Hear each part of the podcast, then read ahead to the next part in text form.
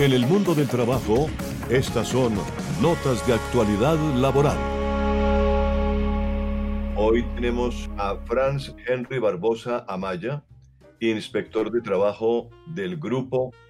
de Atención al Ciudadano en Trámites GACT. Doctor Franz, muy buenas tardes, bienvenido. Eh, muy buenas tardes, eh, Tito, muy buenas tardes, Jane, Gabriel, muy buenas tardes a nuestra audiencia del mundo del trabajo. Tengan una muy buena tarde. A los oyentes de Unipiloto, Online, de la Universidad Piloto de Colombia, tengan una bonita tarde y una buena noche.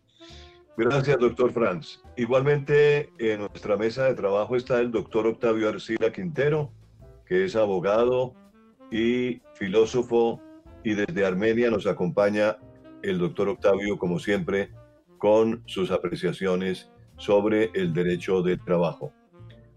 Julián Serna Giraldo. Doctor Julián, muy buenas tardes, bienvenido como siempre. Él es eh, experto en climatología y nos va a hablar hoy sobre ese tema justamente también. Buenas tardes, Julián. Buenas tardes, Cito, y buenas tardes a toda la audiencia. Bien, eh, le, los estudiantes de la Universidad Piloto de Colombia se unen a este espacio. Mateo Guío, Hendrich Kinner, Kendrich Kinner, Estefanía Gómez Castaño. Ellos son estudiantes de la Universidad Piloto de Colombia y participan en el programa. Saludo cordial para Mateo, para Kendrich y para Estefanía. Y a nuestro director, el doctor Gabriel Ignacio Gómez Marín. También un saludo cordial, Gabriel. Bien, estamos en el mundo del trabajo y es importante hablar en el día de hoy y especialmente teniendo la visita del inspector de trabajo Franz Barbosa, pues me encuentro con que la libertad de trabajo, el derecho de trabajo y al trabajo, pues son dos derechos distintos, ¿no es cierto? El derecho de trabajo es el que toda persona tiene para escoger por sí misma la profesión, oficio o actividad que desee desarrollar, sin que nadie pueda coaccionarlo a realizar trabajos que no quiera voluntariamente efectuar. El derecho al trabajo es el que tiene toda persona para poder ocuparse y realizar su actividad,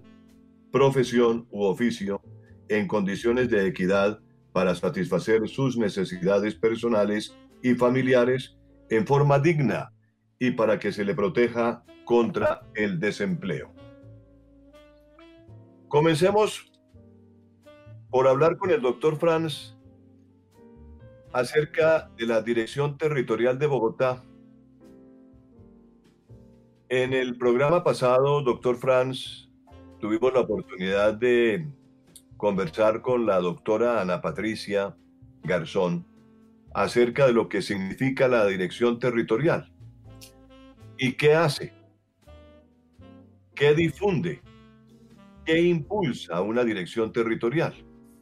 cómo le damos realmente, eh, digámoslo así, un poquito de forma a esa trilogía de actividades de condiciones para el ejercicio de los derechos fundamentales de los trabajadores, específicamente Bogotá. Desde luego que lo que se haga en Bogotá se refleja en todo el país. Y de qué manera el Ministerio del Trabajo, a través de la Dirección Territorial, vela por el cumplimiento de esos derechos fundamentales. Doctor Franz. Eh, Sí, Tito, efectivamente la Dirección Territorial de Bogotá hace parte de las 33 direcciones territoriales con que cuenta el país desde el Ministerio del Trabajo, a donde los ciudadanos y ciudadanas, tanto trabajadores como empleadores, pueden acudir a efecto de que se les eh, brinden algunas respuestas a sus eh, correspondientes peticiones se les oriente frente a sus inquietudes o se les garantice igualmente darle trámite a, las quejas que tengan que ver con la jurisdicción de cada una de las diferentes dependencias territoriales a nacional. En particular, la Dirección Territorial Bogotá promueve, difunde e impulsa condiciones para el ejercicio de los derechos fundamentales de los trabajadores, tanto de Bogotá como de los que no son de Bogotá, pero que llegan a esta ciudad de las oportunidades y vela por su cumplimiento desde las cuatro áreas que comportan la Dirección Territorial Bogotá. Entonces estamos hablando de el área de prevención, inspección, vigilancia y control, que es, digamos, esa coordinación en donde por aquello de las solicitudes de los trabajadores, cuando han observado y ven que existen irregularidades por parte del empleador en la prestación de las diferentes respuestas que deben garantizar el contrato laboral y no se cumplen, entonces ante el grupo de inspección, vigilancia y control, para que de forma preventiva se pueda avanzar en indagar y si hay lugar a la apertura de una investigación, pues por supuesto que se tiene que entrar a hacer la correspondiente investigación. Igualmente cuando el empleador requiere que el ministerio como tal garantice que el trabajador cumpla con las diferentes condiciones a que hace referencia el contrato de trabajo. Y si no lo está haciendo, pues igual hay que determinar cuáles son esos aspectos que requieren se tengan en cuenta para que el trabajador, igual previo a que el empleador le suspenda o le termine el contrato laboral por una supuesta causa, pues ojalá permita que estas diferencias se puedan subsanar. Tenemos igualmente el grupo de atención al ciudadano y trámites, que es justamente donde acude el empleador para que sobre la base del artículo 62, literal A, se puedan determinar si esas justas causas a las cuales él está aludiendo se configuran y en tal sentido el Ministerio del Trabajo como tal puede brindar, digámoslo en términos así como muy amplios, esa autorización para que se termine con el respectivo vínculo laboral o que cesen los derechos producto de esa contratación laboral. Bien, desde un contrato, un contrato regular o desde un contrato, digamos, de prestación de servicios, en donde pues ya no es mucho lo que nosotros tenemos que hacer, como quiera que ya las características son diferentes. Pero igual tenemos el grupo de eh, eh, el grupo RCC, que es, eh, digamos, en donde se adelantan todas las conciliaciones y en donde se tiene que ver con todos aquellos aspectos relacionados con el derecho colectivo. Y en esa medida, pues por supuesto que nos corresponde ser garantes de los derechos fundamentales eh, de los trabajadores y de las trabajadoras, así como de las justas peticiones que se adelanten por parte de los empleadores o igualmente correspondan a peticiones en cabeza de los trabajadores por esas diferentes circunstancias que puedan surgir de la correspondiente relación laboral. A ver, doctor Frank, eh, hay una cosa importante que ha surgido especialmente en los últimos años eh, y es eh, la, la, llegada, por ejemplo, de las famosas aplicaciones los empleados deben tener criterios iguales en salario, prestaciones y seguridad social con o sin app o sin aplicación. Las empresas que tienen en su corazón una aplicación son presentadas benévolamente por medios de comunicación, reguladores e incluso legisladores y políticos. Es innegable que una aplicación llamada APP o App, eh, bien conocida, es una herramienta poderosa y que muchas de ellas han planteado una nueva forma de forjar un determinado servicio o hasta un bien y de revolucionar la relación, la, la relación vendedor-comprador o proveedor-consumidor. El elemento innovador es muy bienvenido y merece ser estimulado para el aumento del bienestar social general. Sin embargo, algunas aplicaciones con muchas cualidades transgreden claras normativas arraigadas de larga data en las leyes en Colombia. En muchos casos preocupa que el éxito de las aplicaciones esté basado principalmente en su capacidad de saltarse la ley y por lo tanto generar una ventaja competitiva contra los participantes ya existentes, tradicionales, quienes ya proporcionan el mismo servicio o bien solo que sin la utilización de una aplicación. Entonces, una de las principales virtudes de estas aplicaciones es que facilitan la trampa. Dicho de otra forma, estas categorías de aplicaciones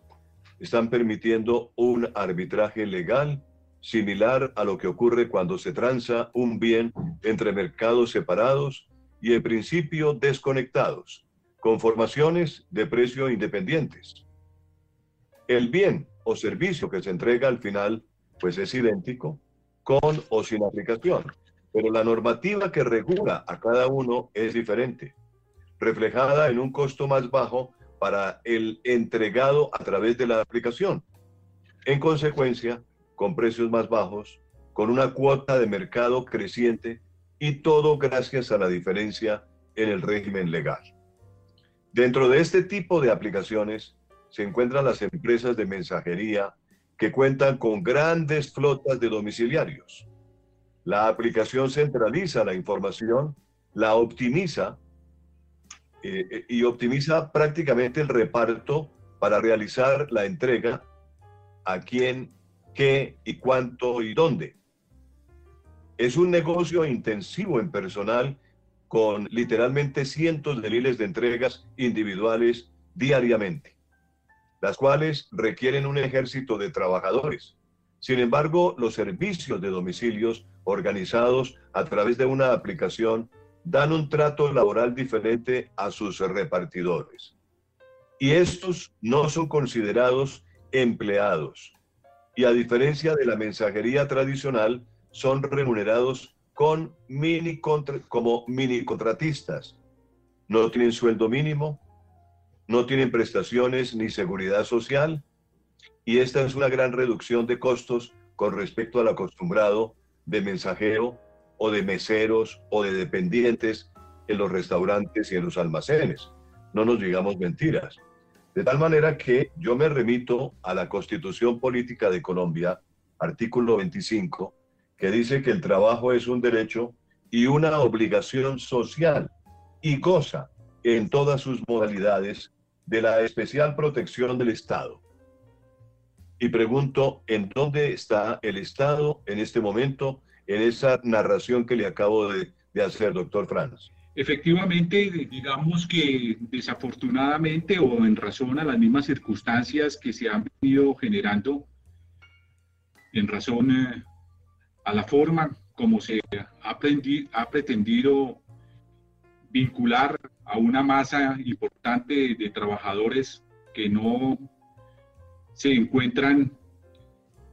con eh, unas eh, digamos, condiciones y calidades eh, debidamente soportadas en, elementos que desde la norma no pueden llegar a, transgredirse, en el sentido de que sus actividades tienen que ser claras, estar ajustados a la normativa. Y por supuesto nos preocupa a nosotros particularmente que en muchos casos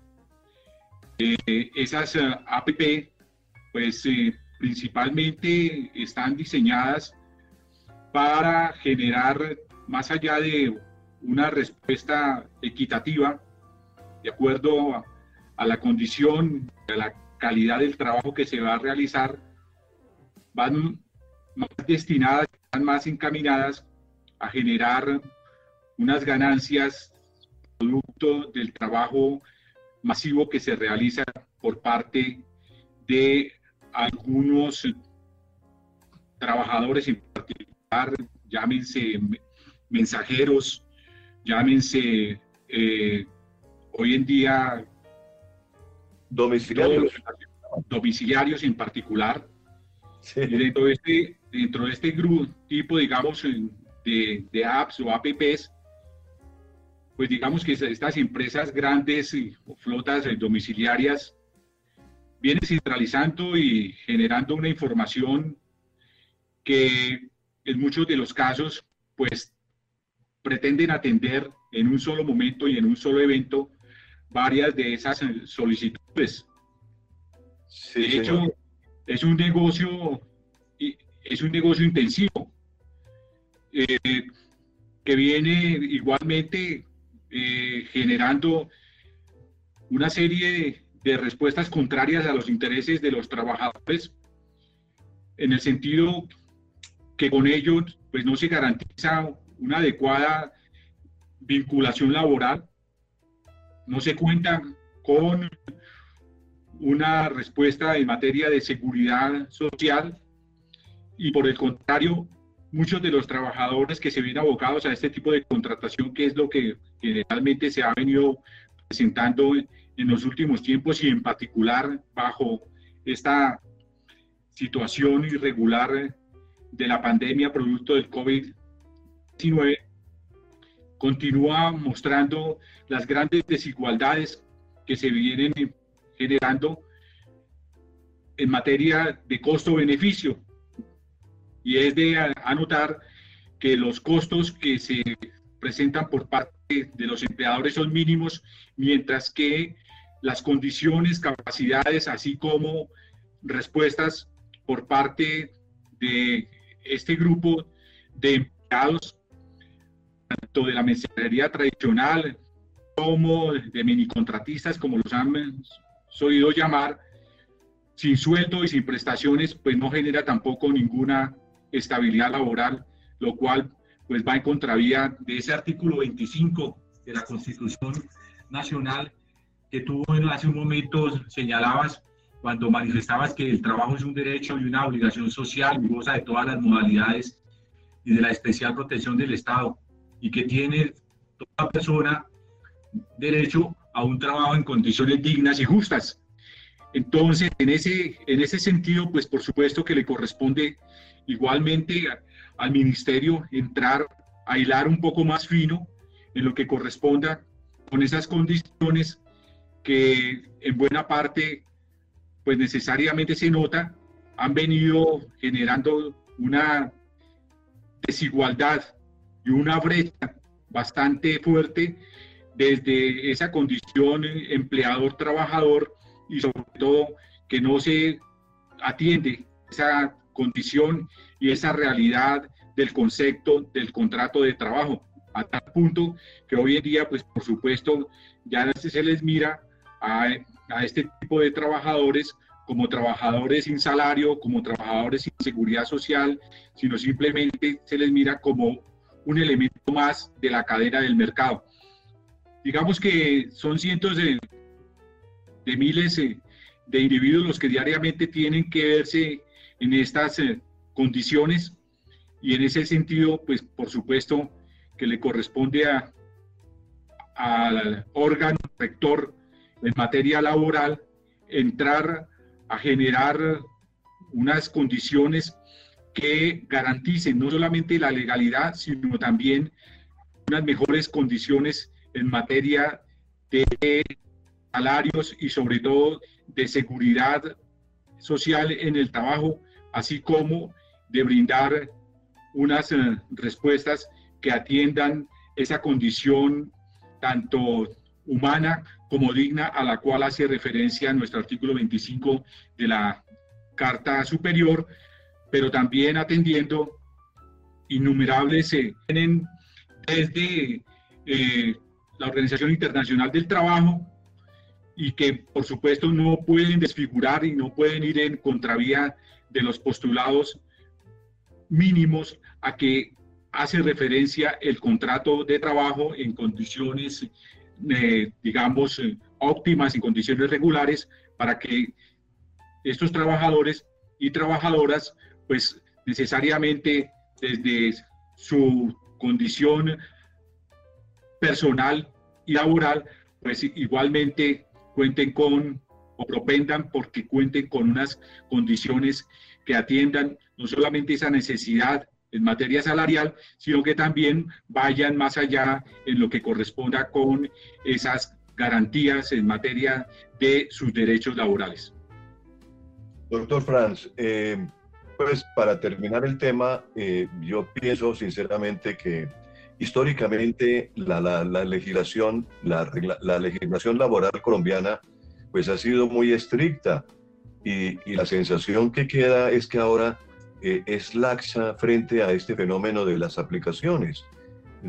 Entonces uno se pregunta por qué ahora realmente se está ignorando el marco legal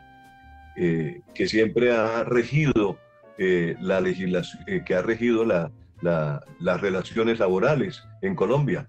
Entonces, obviamente, eh, es una discusión que, que queda eh, en el tapete, eh, pues mientras tanto no podemos sacrificar la equidad y la legalidad, ¿no es cierto? Y es un imperativo que todos los empleados estén sujetos a los mismos parámetros en cuanto a sueldos, en cuanto a prestaciones, en cuanto a seguridad social, porque no puede haber empleados de primera y empleados de segunda, o empleados de tercera.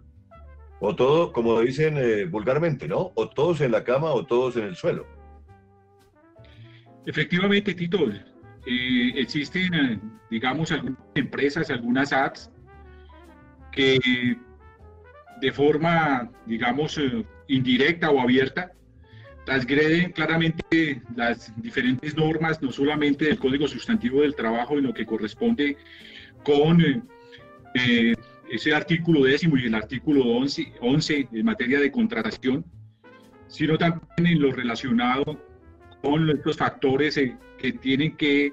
ir de la mano en lo que corresponde con garantizar una serie de obligaciones, pero también una serie de derechos para cada uno de sus um, trabajadores. Pues claro que nos preocupa que en esta realidad y en estas circunstancias,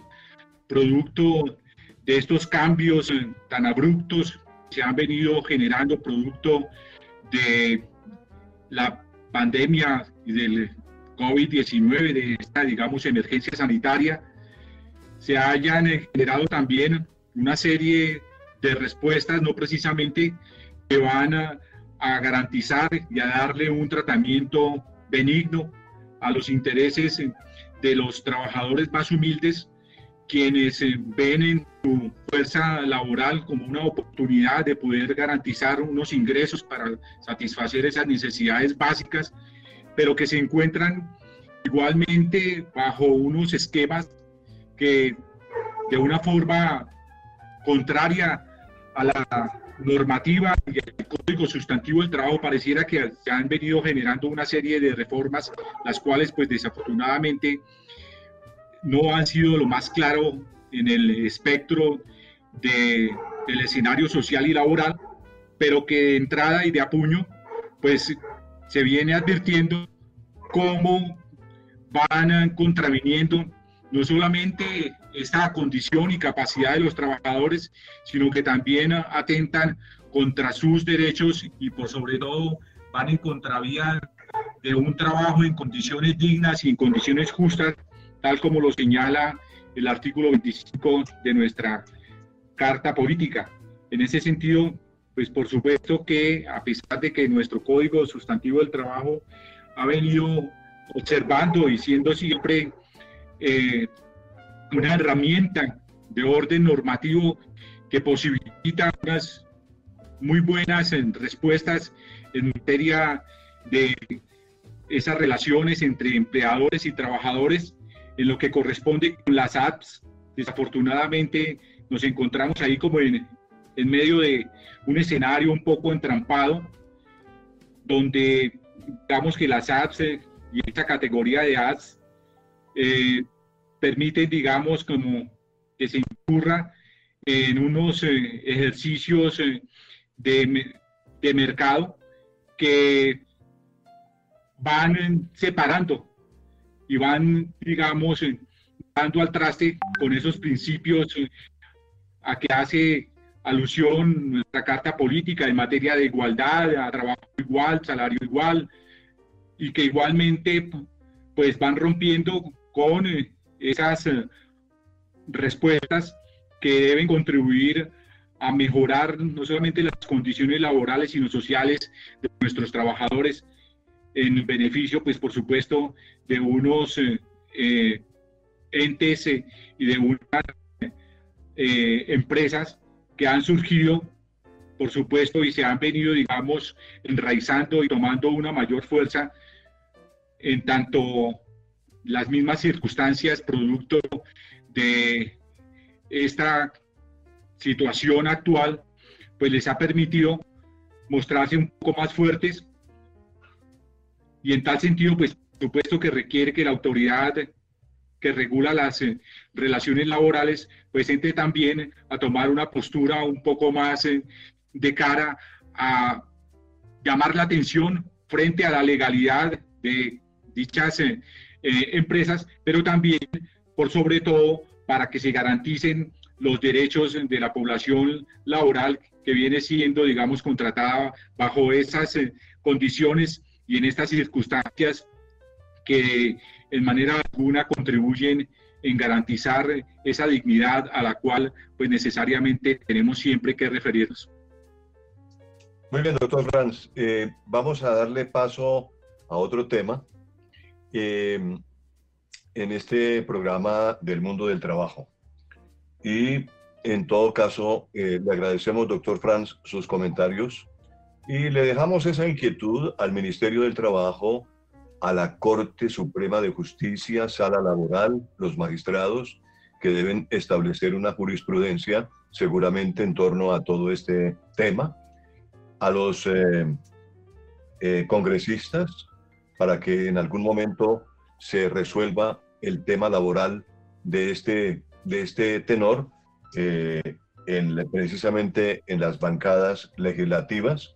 y obviamente se trate de favorecer a la, persona, tal como lo señala el artículo 25 de la Constitución colombiana, que dice que toda persona tiene derecho a un trabajo en condiciones dignas y justas. Yo lo que veo es que el inspector de trabajo, y tengo al doctor Franz y él me puede decir sí o no, pero me parece que el inspector de trabajo no sanciona,